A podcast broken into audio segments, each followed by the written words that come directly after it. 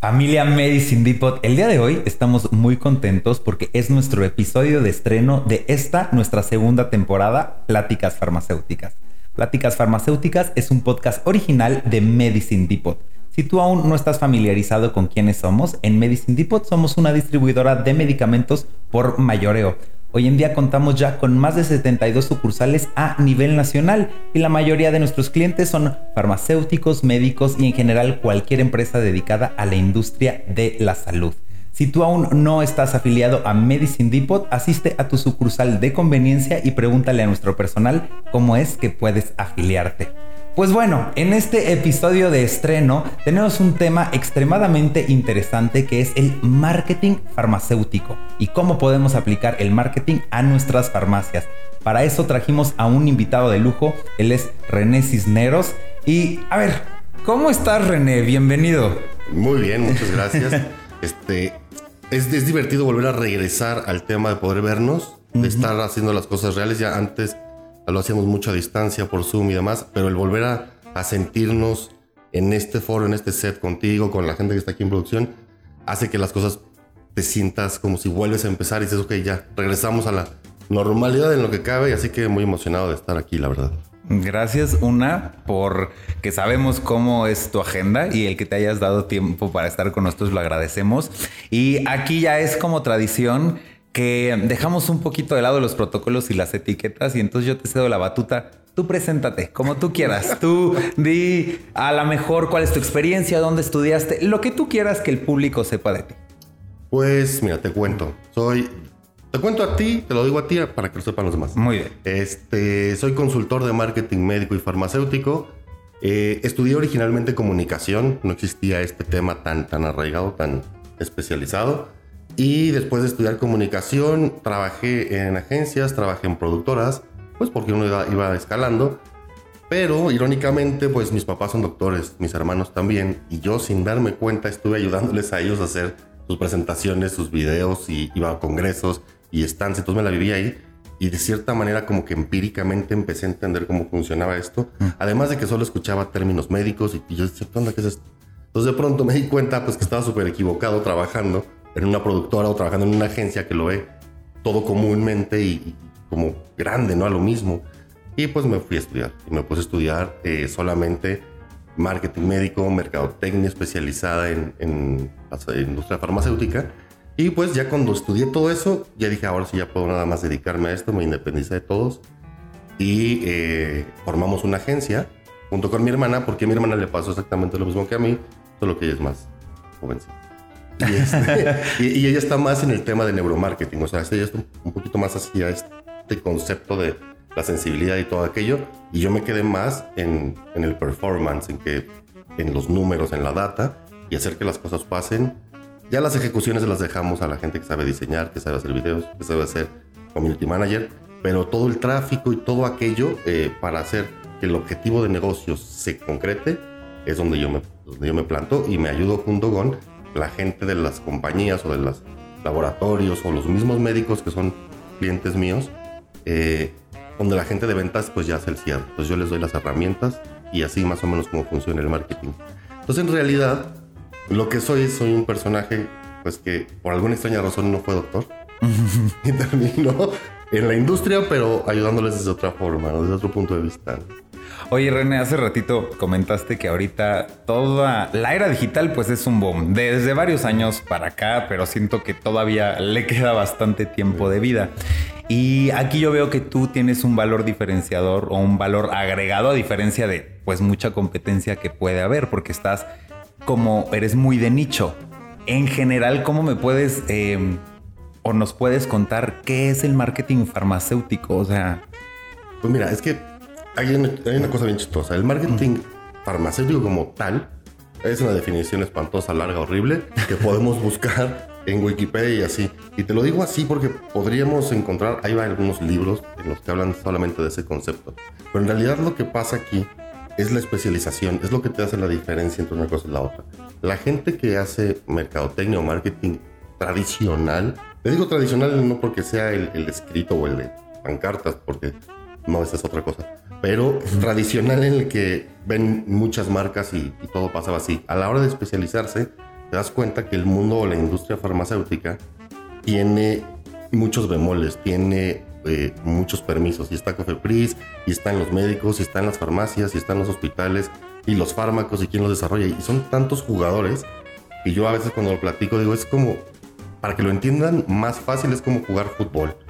Y en un equipo de fútbol, pues hay delanteros y llámales médicos. Y hay medios o defensas y son farmacias. Y hay directores técnicos y pueden ser hospitales. Y a su vez está el árbitro que es Cofepris que te dice cómo funciona. Y en el marketing normal o el tradicional no funcionan en el mismo esquema, tienen esquemas distintos. ¿Qué es lo que pasa? Cuando yo veo el marketing farmacéutico, me doy cuenta, eh, y yo no soy ningún gurú ni invento las cosas, sino simplemente leo mucho y entre leer y leer, pues me salen frasecillas, ¿no? ¿Y qué pasa? Que yo me acuerdo que todos los que estudiamos marketing, los que estudiamos publicidad, nos metían por fuerza libros de Philip Kotler, que es el padre del marketing de toda la vida. Y este, nos dan estos libros, aunque el señor sigue vivo, pero pues ya está, ya muy sagrado, 90 y algo creo que tiene.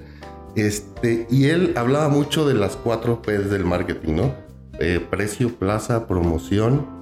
Y ante estas P's del marketing, yo le aumenté una que tal vez leí en algún lado. No te digo que yo la inventé porque no creo. Seguro la leí en algún lado, la traduje de algún lado, y, y, pero ya vive en mi cerebro como que la farmacia tiene una quinta P, que es la prescripción. Y entonces de ahí, esa prescripción que tiene esa ventaja en el mercado competitivo, pues se ayuda junto con los médicos, con las farmacias y, y vámonos. Hacen estrategias completamente distintas.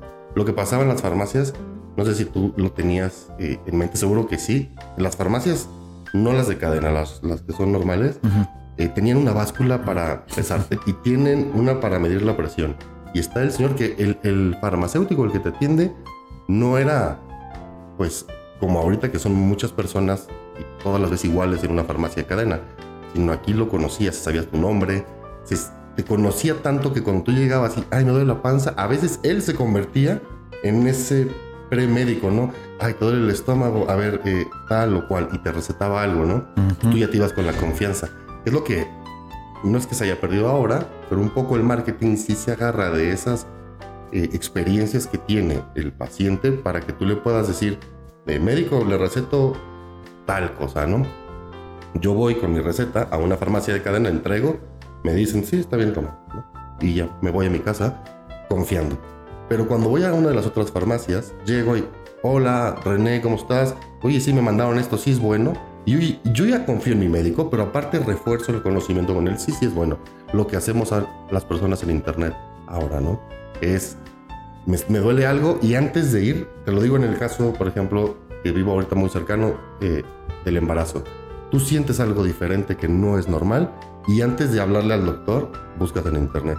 Eh, sentí esto, es normal. Y hay como 10.000 blogs de, la mujer y de mamás y todo esto. Y, sí, este es normal. No, no es normal. A mí me pasó, a mí no me pasó. Entonces empiezas así, le llamas al doctor y el doctor te dice, sí, es normal. Ah, ok, perfecto, ¿qué me tomo? Tal cosa. Y entonces vas a la farmacia y me, voy a, me mandaron esto, pero la etiqueta dice que las embarazadas no. Entonces es todo un conflicto y en todo ese conflicto es donde el marketing te ayuda a poder dirigir y decir, aquí no es que esté mal, aquí está bien, por aquí los vamos guiando. Y regresando un poco, pues es donde la quinta P del marketing que te digo, me la inventé o la encontré en algún lado, es donde la prescripción nos ayuda. Cuando el médico prescribe algo y habla con la persona que tiene enfrente, no solamente debe darle el, nombre de la sal y ya, sino debe decirle la sal es así, funciona de tal manera para que el paciente ya llegue con esa confianza, pues no sé, mucho más fácil y la entregue que no decir, Sí, ya me dijo eso y tengo que el teléfono así, ok, la sal número... Ah, sí, gracias, doctor.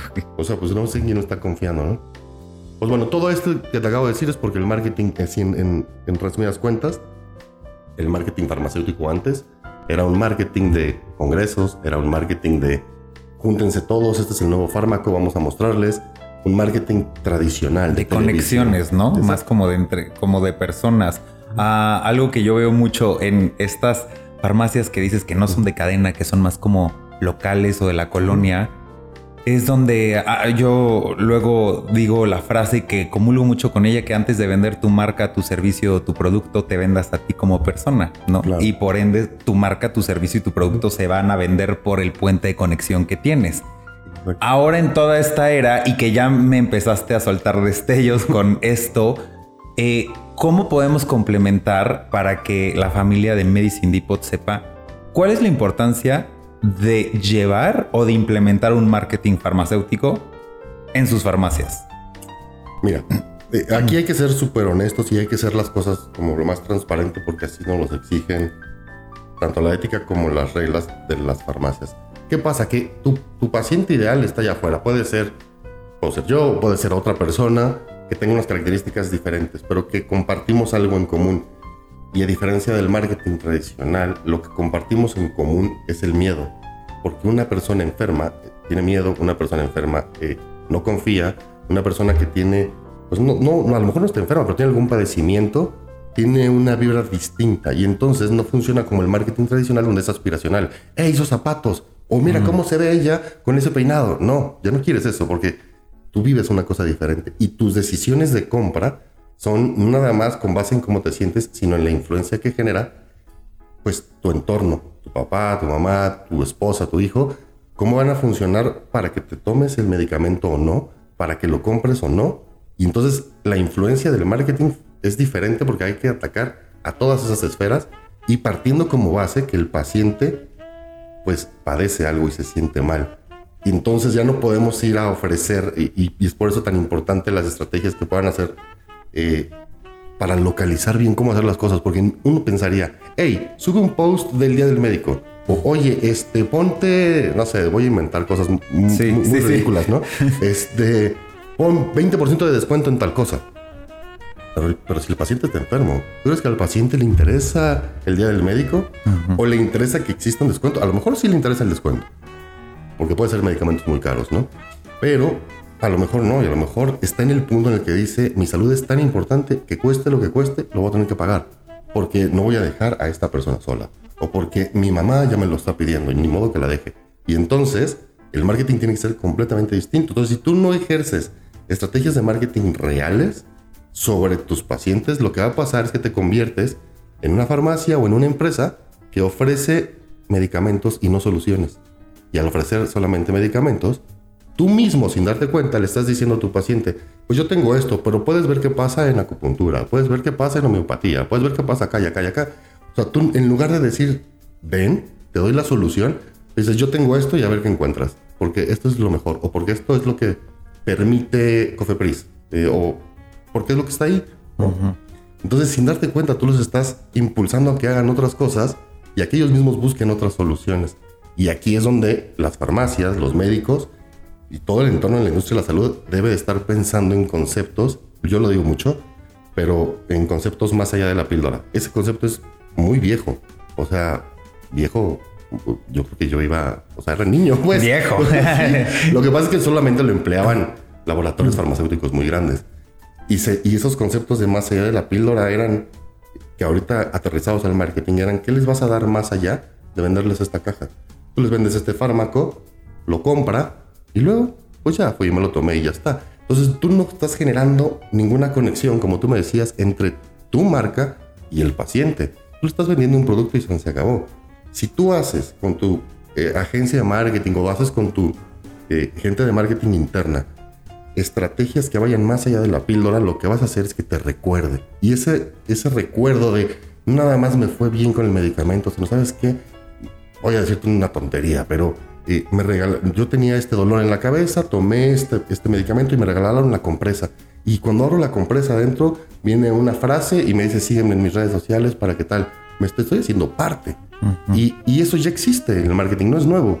Solo que la industria farmacéutica, la industria de la salud, es muy lenta en sus cosas, también por los permisos y todo demás, y es temerosa de intentar cosas nuevas. Entonces, ¿qué pasa? Pues que se pierden ahí y seguimos vendiendo la cajita. ¿Sabes? La cajita para el dolor de cabeza. Y la, ofrecemos, dimos 3 por 2 como si fuera supermercado. Y más pastillas por menos precio, pero no damos nada más. Y ese, esa base de ese marketing es lo que yo pienso que si la industria de la salud, la industria farmacéutica empieza a aplicar, como ya lo aplican en otros países, aquí en México tenemos pues mucha más carnita para trabajar porque el mexicano aparte es muy agradecido y, y, no se le olvida que el hospital tal, que el doctor no sé quién, que la medicina tal, a tal grado que mi madre me puede seguir diciendo, yo me tomé este medicamento cuando tenía lo mismo que tú. Madre, este medicamento ya no existe. O madre, este medicamento pues ya no tiene lo que necesita. Pero a mí me fue muy bien. Y mi mamá se acuerda, teniendo 70 años, de ese medicamento. ¿Por qué? Pues porque cuando se lo ofrecieron el médico o la farmacia, conocí el nombre de mi madre en su momento y hacía ese, ese lazo de lo que hablabas tú también, Entonces, digamos que mm, una invitación a la mejora del farmacéutico es que puede cambiar la perspectiva de no ver la cuestión digital como algo lejano y más bien ver que suma a la experiencia, porque finalmente todo en esta vida es una experiencia, ¿no? Y más de lo que comentas, esa cajita o esa píldora que mencionas, la puedo conseguir en la farmacia A, B, C o D pero solo en la A suman a esta experiencia de compra en la que me están dando un valor agregado. Exacto. Ok. Y, ese valor agregado hace que tú vayas ahí siempre. Yo, yo, en un ejemplo bien ridículo, cuando yo era niño, eh, mi mamá me decía, hey, ve a la papelería de Pepe y compra la cartulina, compra la monografía. Y yo iba a la papelería de Pepe. Yo no, no me sé el nombre de la papelería. Él seguro que tenía afuera un nombre. Pero para mí era Pepe, ¿sabes? Y yo llegaba y me decía, ¿cómo estás, René? ¿Qué vienes por? Ah, necesito tal y tal. Y ya, oye, mi mamá me mandó por esto. Y si no tenía dinero o ya me lo había gastado porque era niño, me decía, ándale, pues, y me apuntaba ahí. Porque Pepe conocía a mi mamá también. Y entonces, no existían, o a lo mejor sí existían estas otras papelerías inmensas, pero pues yo prefería comprarle a Pepe, siempre. Solo porque o me regalaba un dulce o me daba algo. O si ya me gastaba el dinero, me ayudaba porque, hoy, bueno, que mi mamá no se entere. ¿No? Y las otras farmacias o las otras, perdón, las otras papelerías no pasaba así. Entonces, pues sí, tienes toda la razón. O sea, es, es el lazo que haces, esa experiencia que le das, más allá de la píldora, es lo que va a hacer que las estrategias de marketing funcionen. Las herramientas ahí están. Las herramientas es internet, las herramientas son pues las redes sociales, eh, las herramientas son los espectaculares, todo lo que puedas hacer, videos, todas las herramientas están muy bien. Pero si no las diriges al mercado objetivo y les das ese giro de, tuerca, estás haciendo lo mismo que todo mundo. Y entonces, a la hora que compites y mides tu ROI o, o mides cómo te fue en ventas, pues vas a ver que la diferencia es muy poca entre un periodo y otro o entre una entre tu competencia y tú. ¿Por qué? Pues porque están haciendo lo mismo. exactamente igual. Y cuando alguien se despega, es wow, ¿qué pasó aquí? ¿Por qué se despegó? Porque se preocupó por ese paciente o por ese médico, porque no necesariamente la farmacia le vende al, paciente, ¿no? Puede ser que la farmacia le venda al médico y el médico te diga, ve y compra ahí. Porque yo sé que ahí te van a dar un buen trato, sé que te van a dar un buen precio, yo como médico quedo bien y no yo a mí yo no gano nada porque te dirija a esta farmacia, pero sé que te van a atender como te mereces porque conozco a la gente de ahí y ya vas con una recomendación de, ¿sabes? O sea, se vuelve una locura esto porque al final tú haces las cosas, tú y todo, yo estoy seguro que aquí en, producción también hacen las cosas porque me recomendó Pepe, Juan y demás y te vas guiando. Mira, ahora y que estoy a punto de ser papá en breve, lo veo yo no conozco a ningún pediatra, a ninguno. Mm. No trabajo con ninguno, no tengo esa suerte. Pero voy a tener un hijo y entonces ¿qué haces?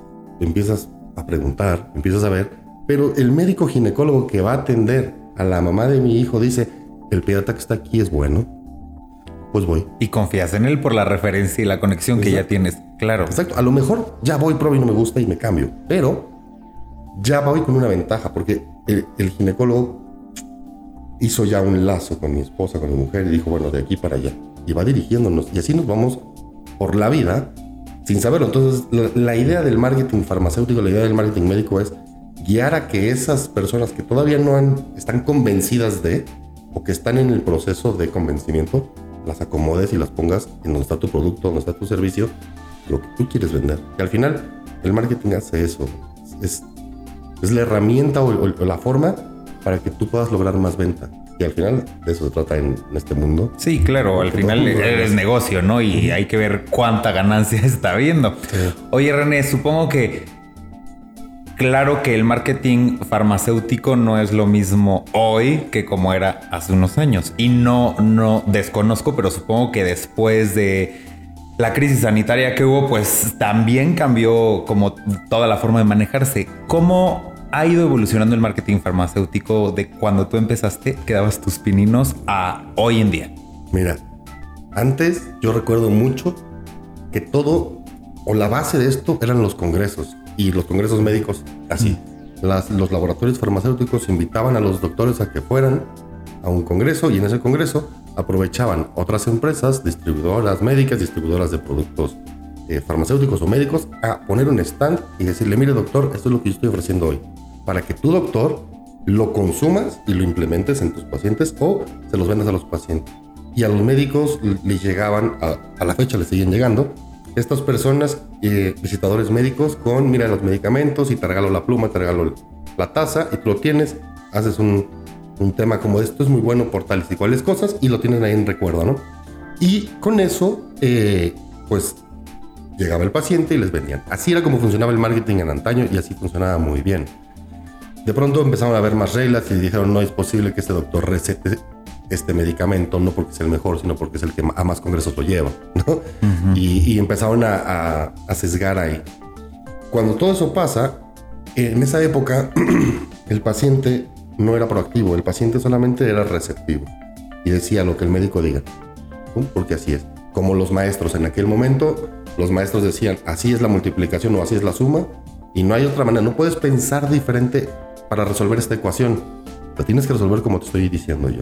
Ok, así resolves la ecuación. Y cuando ibas con el médico te decía, te tomas esto tres veces al día y ya, no había manera de chistar ni de decir nada. Ese era el primer inicio del marketing. Luego evolucionó un poco antes de llegar a la pandemia, que aquí fue como una evolución todavía mayor. Y en esa pequeña evolución entró Internet y el paciente empezó a ser más curioso. Sigue confiando en el médico, porque así es, pero ya era más curioso. Entonces cuando el médico le decía, oye, esto, ¿por qué? ¿Por qué esta y no esta? Te voy a poner el caso más fehaciente en mi cabeza. Es cuando el médico te receta, antes de, antes podían recetarte hasta el nombre comercial del, medicamento. Ahorita ya no, ahorita ellos tienen por obligación que poner la sal. Y eso porque pues ya pasaron ciertas cosas también ahí truculentas y Cofepris tuvo que meter la mano.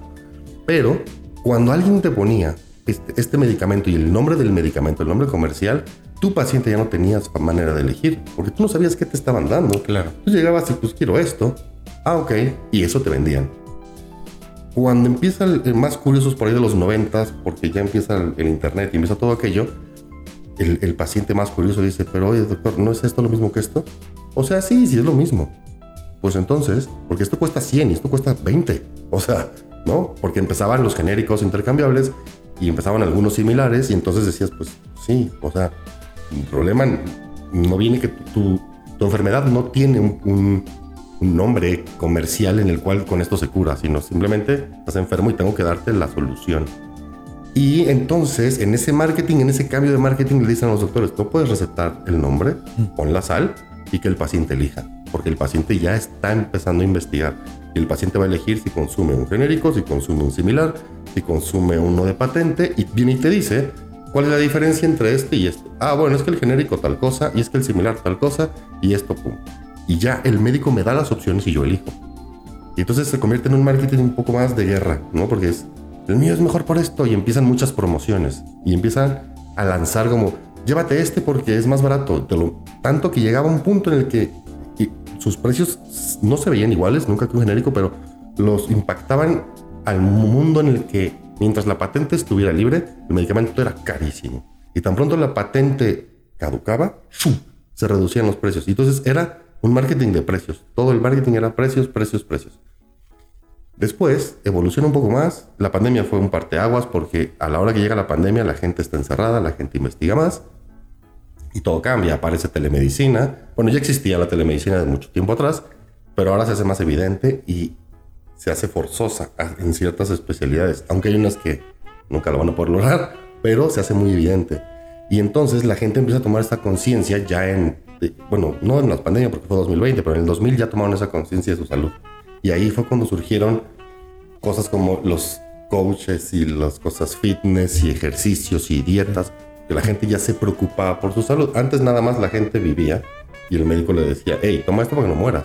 Y ya está. sí. ¿no? Luego era, ok, yo estoy viviendo, pero sabes que es muy caro. Entonces voy a buscar opciones y aparecieron las opciones de medicamentos, de hospitales y demás. Y después fue tan curioso y tan impositivo el paciente que decía, ¿no? Me vas a buscar a mí a una, solución. Como yo no puedo ir a tu consultorio por la pandemia, a ver cómo le haces. Ah, bueno, pues te veo en Zoom o, te, o voy a tu consultorio, digo, perdón, voy a tu casa, o te mando todo a tu casa, ya no salgas, no te preocupes porque el paciente ya se volvió súper proactivo. Y, y, aquí hay una cosa bien interesante en, en todo el tema de, de la industria, que es cuando el paciente ya no sabes en qué momento tienes que verlo a él como si fuera un consumidor, un cliente o un paciente. Y cambia toda la percepción porque el paciente pues no dice nada. Originalmente el paciente va y se sienta y ya está.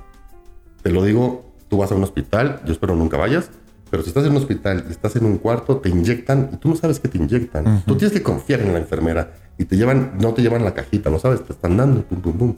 Lo dan. Tú, lo, tú das por hecho que es lo que tú necesitas en, en alguna época, pero estoy seguro que a partir de que platiquemos hoy, si tienes la necesidad de estar ahí en un hospital, vas a preguntar qué es y por qué. Y por qué es y no el otro. Y por qué me lo traes ahorita y no más tarde. Y es que no me duele tanto, me puedo esperar. O sea, cosas de ese estilo. Claro. Y entonces el marketing cambia totalmente. Ya no se convierte ni en precios, ya no se convierte en marketing para médicos, porque el las farmacéuticas lo hacían para los doctores. Simple. Ahora lo tienen que trabajar como un ecosistema integral. Porque, pues bueno, si se te mueve un paciente, ahora en las redes sociales lo sabes. Un influencer puede hacer que nadie te compre esta taza porque lo dice. Y entonces, a lo mejor él no es médico, no es nada. Nada más es un influencer. Y él destina de que la gente piense de una manera. Y como yo soy empático con ese influencer, le hago caso y ya está. Por más que el médico me lo diga. Entonces, tú, marketing farmacéutico, industria de la salud, tienes que hacer estrategias integrales, estrategias en ecosistemas que funcionen no solo digital, sino también pues que los toques, como te decía, más allá de la píldora, ir- hay que irnos más allá de, de lo que es el producto como tal y lograr esa empatía. Oye, René, y con todo esto que me comentas y con las evoluciones que ha tenido el marketing farmacéutico, ¿cuáles tú crees que sean los retos a los que se va a enfrentar en un futuro inmediato, inmediato? O sea, ¿y qué expectativas se tiene también? Mira, es, complicadísimo. Ahorita la salud, ya no nada más, eh, partiendo un poco más allá, no solamente es el tema del el fármaco, el tema de la atención. Ahorita ya empiezan muchísimas, eh, a ser más evidentes las aplicaciones, a ser más evidentes los smartwatch y todo esto que te va a ayudar a que tu vida, el Internet de las cosas, a que tu vida sea más así. Y entonces, ¿qué pasa? Ahora no nada más, o sea, o el futuro no nada más va a ser la medicina y tal. Ya hay, de hecho, algunos, por ahí algunos este, gadgets bien interesantes. Te cuento uno rapidísimo, es como una cajita. Toda esa cajita la programas. Tengo un padecimiento del corazón. Y no sé, a lo mejor mi esposa es diabética. Pero la programas, metes ahí, y tienes esta cajita, ahí metes los medicamentos y esta cajita suena, te llega una alerta, te tienes que tomar la medicina, quedan cinco pastillas. Tú ya ni siquiera tocas el botón. Tú vas, te paras ahí, pones tu manita, sale tu pastilla, te la tomas y te vas. O sea, el aparato ya sabe, tú le transmites todo aquello a este aparato para que este aparato esté pensando en ti y por ti, porque tú estás haciendo otra cosa, ¿no? Entonces, es todo ese tipo de, de herramientas como esa, esa maquinita que está ligada a tu reloj inteligente, a tu teléfono, para decirte cómo, cuándo y dónde tienes que hacer las cosas. Y luego, bueno, por si fuera poco, si no lo haces tú, pues también le va a mandar una alerta a tu hijo o le va a mandar una alerta a tu pareja para decirte, oye, no se ha tomado la pastilla porque yo ya vi, le va a decir tu celular así, no se lo va a decir en un futuro, ya está pasando. Sí. No fue y no tomó la pastilla, la maquinita sacó la pastilla, pero ahí sigue puesta porque tiene una basculita y veo que ahí sí la pastilla. Entonces ya me va a hablar mi hijo, cuando ya sea más grande, y me va a decir, papá, tómate la pastilla. Yo le voy a decir, hijo, ya me la tomé. No, no estás mentiroso, no te la has tomado. Me acaba de llegar una alerta que no sacaste la pastilla de la cajita y te quedan cinco y entonces, ¡ay! Está bien, ¿sabes? Entonces ya el marketing va a ir todavía más allá. No se va a quedar solo en lo que tú vas a poder hacer como farmacia, como farmacéutico, como médico para, para el paciente o para el cliente, sino también lo que va a hacer alrededor, las aplicaciones, los websites, las cosas como tal para tu salud, porque ya nos dimos cuenta que yo no me cuido lo suficiente, entonces necesito un aparato que lo haga por mí. No, no que me mantenga como los que existen, sino que me recuerde qué hacer y se vuelve una locura esto. Te lo juro, va, va- va a ser, va para bien, pero hay que hacer, o sea, uno se tiene que ir acostumbrando e ir abrazando todas las tecnologías como vienen y no rechazarlas. Y la industria de la salud es muy especial en rechazar algunas cosas y otras abrazarlas. Para en un futuro cercano, ya seguro ya lo sabes, ya está existiendo el expediente clínico eh, pues virtual y ya todo funciona en una nube, ¿no? Se está, México es un país reacio y Cofepris también, pero otros países que ya lo tienen implementado y eso a las farmacias, a las farmacéuticas, a los médicos les va a impactar de manera importante. Entonces tu marketing ya no va a ser nada más así, o sea, yo un día me enfermo y tú eres mi médico, pero ya no voy contigo porque me enojé, me peleé o porque no estoy en el estado donde estás tú, estoy en otro país y yo voy a ir a ver a otro médico acá. Y ya todo está en tu nube. Y ya no tengo que decirle, hola doctor, soy René, ya sé quién eres. O sea, desde que hiciste la cita, ya me llegó la alerta, ya sé quién eres, ya sé que tienes predisposición diabética, ya sé cómo están tus glucos. Ya te receté. Gracias, doctor, ya me voy. Sí. Y tú vas a llegar a la farmacia. Hola, soy René y vengo para informar. Sí, a ver, René. Mm, sí, cómo no, aquí está tu pastilla. Como pasa en otros países, ¿no? Ya ni siquiera me dan la caja, es si te recetaron 10 pastillas, 1, 2, 3, 4, 5, 6, 10 en un botecito naranja, con una etiqueta que trae mi nombre. Y entonces, ¿qué marketing vamos a hacer las personas que dedican a la venta de fármacos si ya mi, mi cajita tampoco la pueden llevar? O sea, ya va a llegar el paciente directo. Sí, ya todo está muy... O sea, es lo que es. Ya no hay lugar para un monopolio o una mano negra o un... ¿No? Y entonces tu marketing tiene que ser pues mucho más asertivo, más eficiente, más de performance y menos de branding. No porque sea malo, el branding es buenísimo, sí, sí. pero más de performance, hacer que las cosas pasen y lograr llegar a tu objetivo sin, sin el típico voy a bombardearte de repeticiones todo el día o ser muy intrusivo en el... En, que, que, todo el día digas, ah, ok, ya está este medicamento aquí, lo veo en la taza, lo veo en la pluma, lo veo en el celular, ya, ¿no? Entonces hay que empezar a, a evolucionar, ese es el futuro. Y en un futuro que te hablo, en un muy corto plazo, esto ya empieza yo he estado visitando y he tenido la oportunidad de ver algunos congresos especializados que hablan de este tipo de cosas y ya las cosas están encima. O sea, si ya el refrigerador te dice cuando te falta fruta. Totalmente. Que no te lo diga, ¿no? Ya, te van a decir cuando te sientas mal. O sea, este reloj ya te dice cuando está mal tu corazón sin que tú sepas. Yo estoy aquí, sí, jiji, jaja, y de pronto una alerta. Oye, que tu corazón puede empezar a fallar en 3, 2, ay. ¿Por? Sí. O sea, está, está es súper impresionante y todo va ligado que yo mi recomendación es que si fueras, estás en la industria de la salud, donde sea que estés, tienes que preocuparte por estrategias de marketing, por planeación de marketing y no por la ejecución. La ejecución es más mecánica, pero la planeación y la estrategia es más complicada. Hay que pensar mucho en a quién le vendo y qué le vendo y por qué y cómo llegar que usar la herramienta, ¿no? O sea, ahorita estamos tú y yo platicando y, este es un micrófono, pero yo no sé cantar. Yo sé lo que sé. Entonces, este micrófono le puede servir a muchas personas diferentes para muchas cosas. El tema es a quién yo, dueño de este micrófono o de esta marca, quiero que utilice este micrófono. Un cantante, una persona de podcast, de radio, de tele, ¿quién lo va a usar? Y con base en eso hago mis estrategias y ya, las ejecuciones pues será que los ponga en la televisión, los ponga en internet, que utilice el mejor comunicador del país. Pero yo ya planeé esa estrategia con base en a quién le voy a vender el micrófono. Y eso es lo que yo invito a la industria farmacéutica que haga, que se preocupe por su, por su paciente, por su cliente potencial, bueno, que tomen esa diferenciación, si va a seguir siendo paciente o cliente, y planeen estrategias más allá que ejecuciones. Ya las ejecuciones las van acomodando más fácil, eso pienso yo. Con todo esto que acabas de decir que me parece de profundo valor agregado para el mercado, ¿qué consejo le puedes dar a aquellos farmacéuticos que quieren empezar a implementar el marketing en su farmacia? O sea, ¿cuál sería el paso número uno? Decir, yo estoy perdido, no tenía ni idea de esto, pero yendo a René digo, ahora sí es muy importante. ¿Qué es lo como el paso número uno? Bueno, yo, es que, hay, muchos pasos, ¿verdad? Pero el paso número uno ya lo dieron porque ya están viendo el podcast, entonces ya saben que tienen una... Yo un despertar. Exacto, y hay una necesidad que necesitan cubrir. Como las necesidades no las inventamos, sino existen. Solo que uno no se da cuenta que están ahí siempre. Solo cuando yo lo necesito me doy cuenta que lo necesito, ¿no? Pero el paso número uno después de ver este podcast, yo creo que es que lean. O sea, que lean no que se dejen llevar por lo que te llega a tu cara. Lo que te llega a tu cara lo está haciendo un especialista en marketing poniéndotelo en tu carita. Es decir, yo no abro una red social y empiezo a dar vueltas y digo, ay, mira, ¿cómo sabían que yo necesitaba tal o cual? O este micrófono. No, o sea, tú se los dijiste y el marketero lo está haciendo. Por eso te lo pone en tu cara. Por lo que yo, invito a la gente es a que lean. Hay bastantes buenos libros, eh, pero si no que lean blogs y que lean gente que está en, en, el marketing médico. Si son, en México hay pocos, pero hay bastantes buenos. Eh, en Estados Unidos hay bastante.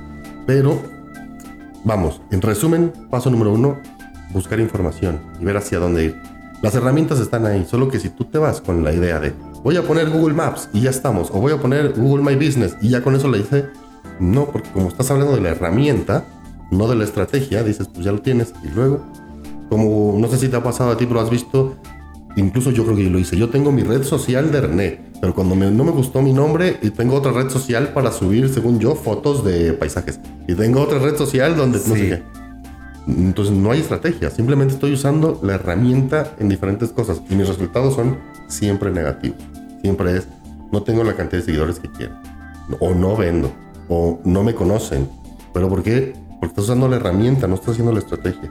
Yo, yo soy muy consciente de lo que soy y cómo hago. Soy muy de nicho y mis redes sociales tienen 1200 seguidores. 1200, no tengo más.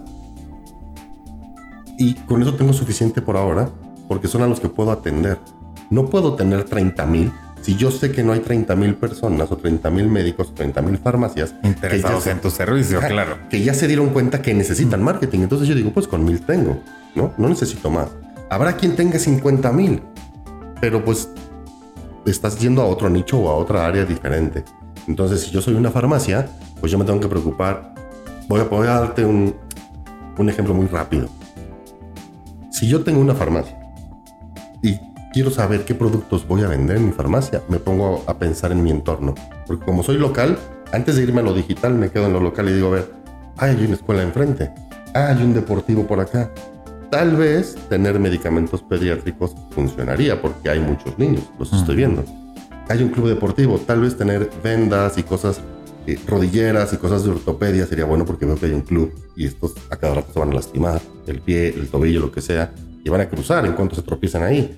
Y los niños también. Entonces voy a hacer algo muy ortopédico y voy a hacer algo muy de pediatra. No voy a dejar de vender otros medicamentos que me generan un retorno de inversión, pero ya voy empezando a segmentar y decir, mi farmacia va especializada a estas personas que están en este núcleo, en este nicho. De ahí, pues si ya lo, lo vuelves a lo digital y empiezas a hacer que esas personas se enteren, que tu zona se entere que tienes rodilleras porque hay deportivos y porque hay un club o porque etcétera, ¿no? Entonces, pues una, pensar mucho en su negocio, paso número uno, paso número dos, investigar y paso número tres, empezar a ejecutar, pero vamos, planeando. Para que no se Con una estrategia. Una metodología. Yo siempre hablo de estrategias porque yo no ejecuto.